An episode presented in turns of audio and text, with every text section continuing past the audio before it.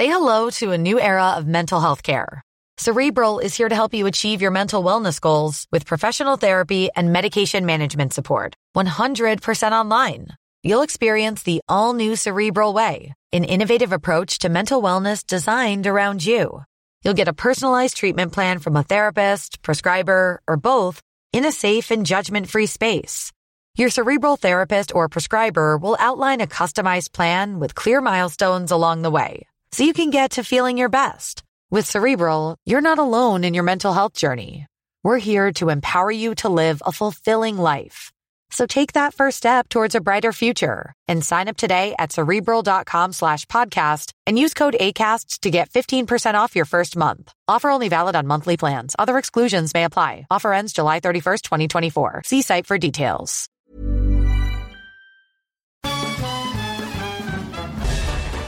Farándula 021 es un podcast de cultura pop, donde analizaremos sin piedad series, películas, programas, música, moda, tendencias, libros, redes sociales y hasta figurosas e inventadas. Cada jueves un nuevo episodio, con Horacio Villalobos, Pilar Bolívar, Mauricio Valle, Maniwis, La Supermana, Alejandro Broff, Jeremy Cruz y Mario Lafontaine. Farándula 021, un podcast con periodistas, psiquiatras y vestidas.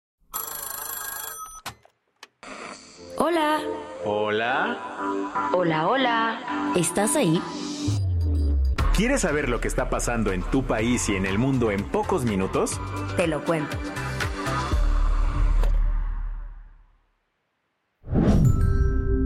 Hoy es viernes, primero de marzo de 2024, y estas son las principales noticias del día. Te lo cuento. En sus marcas, listos, hoy arrancaron las campañas presidenciales en México. La carrera rumbo a la silla presidencial inició con todo este viernes. Con el domingo 2 de junio en el horizonte, las dos candidatas y el único candidato tienen hasta el 29 de mayo para conquistar el voto ciudadano. En un esfuerzo por tomar la delantera, Xochil Gálvez, candidata de la coalición PAN-PRI-PRD, optó por arrancar su campaña en el primer minuto de este primero de marzo en Fresnillo, Zacatecas. La aspirante de Fuerza y Corazón por México escogió como punto de partida el municipio más inseguro del país para hacer hincapié en su lucha contra la violencia. Desde el lunes, cuando contó dónde empezaría su campaña, lo dejó claro. El 97% de la gente que vive en Fresnillo siente miedo y vamos a arrancar ahí a las 12 de la noche mandando un gran mensaje de esperanza a todos los mexicanos de que va a terminar esta larga noche de violencia, porque nosotros sí vamos a enfrentar a los delincuentes y no vamos a abandonar a la gente de Fresnillo a su suerte. Los otros dos candidatos arrancarán a lo largo de este viernes. Por un lado, Claudia Sheinbaum, candidata de la coalición Sigamos Haciendo Historia, tendrá su banderazo de salida desde el corazón de la CDMEX. Una decisión significativa en su búsqueda por suceder a Andrés Manuel en Palacio Nacional. La aspirante presidencial de Morena, el PT y el Partido Verde dijo a inicios de semana viernes primero de marzo, 4 de la tarde, Zócalo de la Ciudad de México, inicia el segundo piso de la Cuarta Transformación, nuestra campaña presidencial. Y por último, Jorge Álvarez Maínez, candidato de Movimiento Ciudadano, eligió Jalisco como su punto de partida. Con todo y que Enrique Alfaro, el gobernador de Jalisco, ha estado de hater y rechazó las decisiones que ha tomado MC, así como el concepto de fosfo-fosfo, el abanderado naranja arrancará su campaña en Lagos de Moreno, otro municipio de los más peligrosos del país, ¿Cómo pinta el panorama de salida? Por ahora, la encuesta de Buendía y Márquez, realizada este lunes, puso en primer lugar a Sheinbaum, con el 59% de las preferencias. Le sigue Xochitl con el 36%, mientras que Jorge apenas alcanzó el 5%. Recuerda que este año participaremos en el proceso electoral más grande de la historia de México, ya que en total se renovarán más de 20.000 cargos públicos. ¿Estás listo? ¿Qué más hay? Joe Biden y Donald Trump visitaron la frontera de Estados Unidos con México. Pero no creas que se pusieron de acuerdo. Aunque ambos se lanzaron a Texas este jueves para hablar de la migración, estuvieron separados por unos 500 kilómetros y agendas muy diferentes. En su primer viaje a la frontera en 13 meses, Biden aterrizó en Brownsville, un punto histórico de grandes flujos migratorios. Allí se reunió con agentes de la patrulla fronteriza y oficiales de asilo antes de dar un speech. Sin anunciar nuevas medidas migratorias, el presidente criticó a los republicanos en el Congreso por no aprobar un acuerdo bipartidista sobre seguridad nacional y fronteras.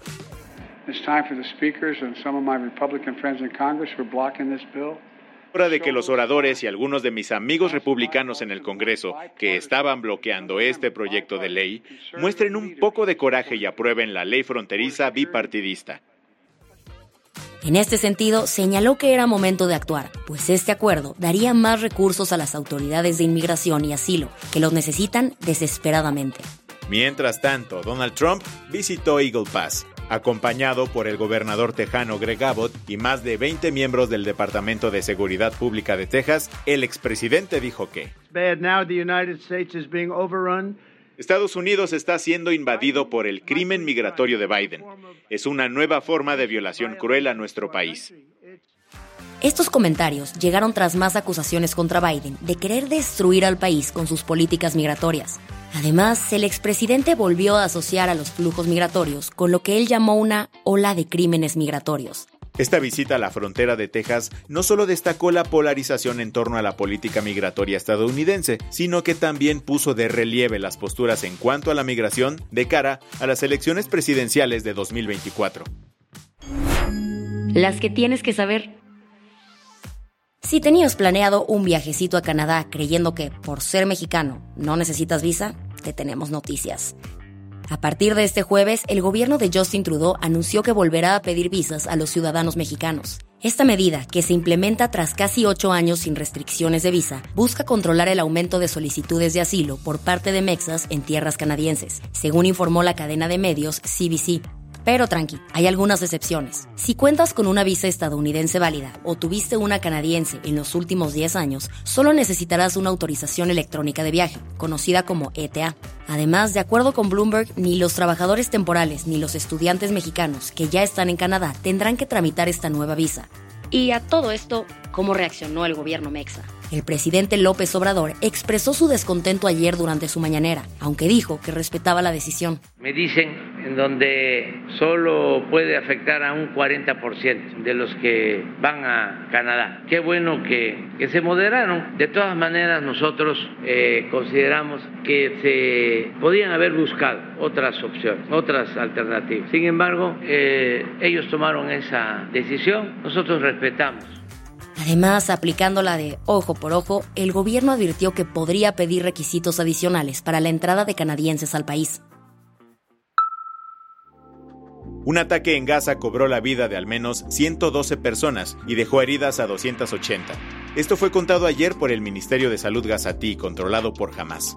Según este ministerio, las fuerzas de defensa de Israel dispararon contra civiles reunidos alrededor de camiones con ayuda alimentaria. Horas después, un portavoz militar israelí contradijo esta versión de los hechos, argumentando que una estampida cerca de los camiones causó las muertes. Sin embargo, Testigos y sobrevivientes contaron que las personas alrededor de los camiones recibieron impactos de bala directos. Esto coincide con lo reportado por Hadir al-Sanun, un periodista que estaba en el lugar. Él señaló que 20 personas murieron directamente por las detonaciones y que las demás murieron tras ser embestidas por los camiones de ayuda, en medio del caos para escapar de los disparos israelíes. Quien habló sobre lo ocurrido fue Joe Biden, quien dijo que Estados Unidos estaba tratando de determinar qué había pasado. También señaló que la pérdida de vidas complicaría las negociaciones de un alto al fuego. ¿Qué tienen en común Javier Milei y Nayib Bukele? Que ambos se lanzaron contra la perspectiva de género esta semana. Mientras el gobierno argentino prohibió esta perspectiva en la comunicación oficial del país, el presidente de El Salvador fue un paso más allá, eliminándola de las escuelas públicas. Durante su participación en la Conferencia de Acción Política Conservadora en Estados Unidos, Bukele expresó, Nosotros no, no permitimos esas ideologías en las escuelas y en los colegios. Creo que es importante además no solo que la currícula no lleve esta ideología de género y todas esas cosas, sino que también es importante que los padres estén informados y tengan eh, voz y voto en lo que van a aprender sus hijos. Esta decisión fue confirmada por José Mauricio Pineda, titular del Ministerio de Educación, quien aseguró la expulsión de todo uso de la ideología de género de las aulas. Como era de esperarse, la medida fue fuertemente condenada entre las colectivas feministas salvadoreñas. La entrega número 96 de los premios Oscar está a la vuelta de la esquina y, como bien sabes, nos encanta el chismecito rico. Por eso te preparamos un especial TLK con todo lo que necesitas saber sobre las cintas nominadas a Mejor Película. ¿La mejor parte? En esta ocasión nos acompañó Jauberi Cetina, nuestro columnista Fab y experto TLK en cine, quien nos platicó sobre las cintas, directores, actuaciones y hasta una que otra teoría de conspiración. El especial TLK Camino a los Oscar 2024 ya está disponible en todas las plataformas de streaming. Nos escuchamos por allá. La del vaso medio lleno. El mundo de la robótica dio un paso en favor de las personas con discapacidades, literalmente. Y es que el Instituto Italiano de Tecnología y el Instituto Nacional del Seguro de Accidentes Laborales presentaron un exoesqueleto que promete mejorar la movilidad de personas con discapacidades o lesiones fuertes.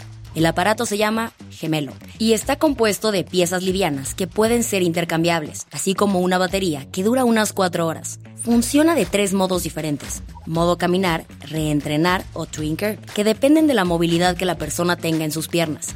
Por ahora es solo un prototipo, pero sin duda es un proyecto que abre el camino para continuar desarrollando tecnología que ayude a aquellos con una discapacidad. Con esto cerramos las noticias más importantes del día. Yo soy Baltasar Tercero. Y yo soy Isabel Suárez. Gracias por acompañarnos hoy en Te lo Cuento. Nos escuchamos el lunes con tu nuevo Shot de Noticias. Chao.